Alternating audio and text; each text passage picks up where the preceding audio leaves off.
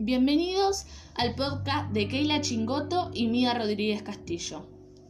Hoy te vamos a compartir información sobre el desarrollo social de la niñez y adolescencia durante la pandemia.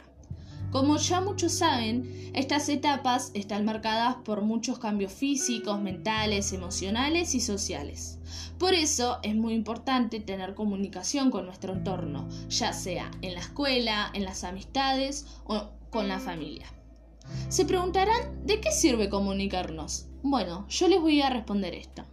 La comunicación nos ayuda a desarrollar muchas habilidades, como por ejemplo la empatía, el autocontrol, la interpretación de situaciones, la manera de reaccionar y muchísimas cosas más. Pero más que nada nos ayuda a tratar con otras personas y a partir de ahí se aplican las habilidades que nombré. Pero al llegar la pandemia a nuestras vidas ya no es lo mismo y se notó el cambio en los jóvenes y para la mayoría fue un cambio negativo.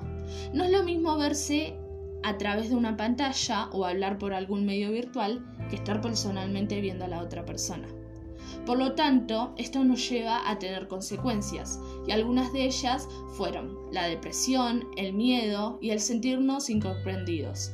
Y una de las muchas cosas que se notó en los jóvenes fue la sofocación y la rebeldía en sus casas.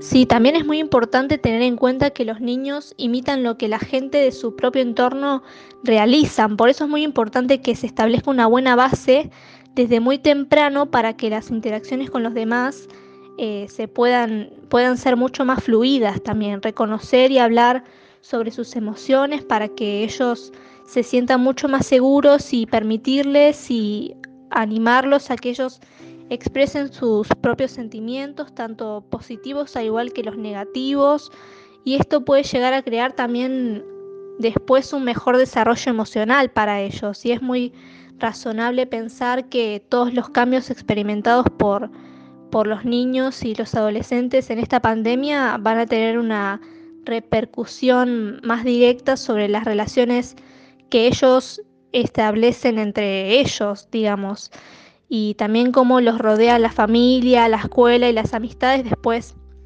Eso va a ser mucho más llevadero después y bueno, eh, como estamos llegando al final, lo último que nos queda por decir es que nada, esta problemática la vamos a poder resolver entre todos y si todos juntos aportamos, así que nada, eh, sigan cuidándose y gracias por escucharnos.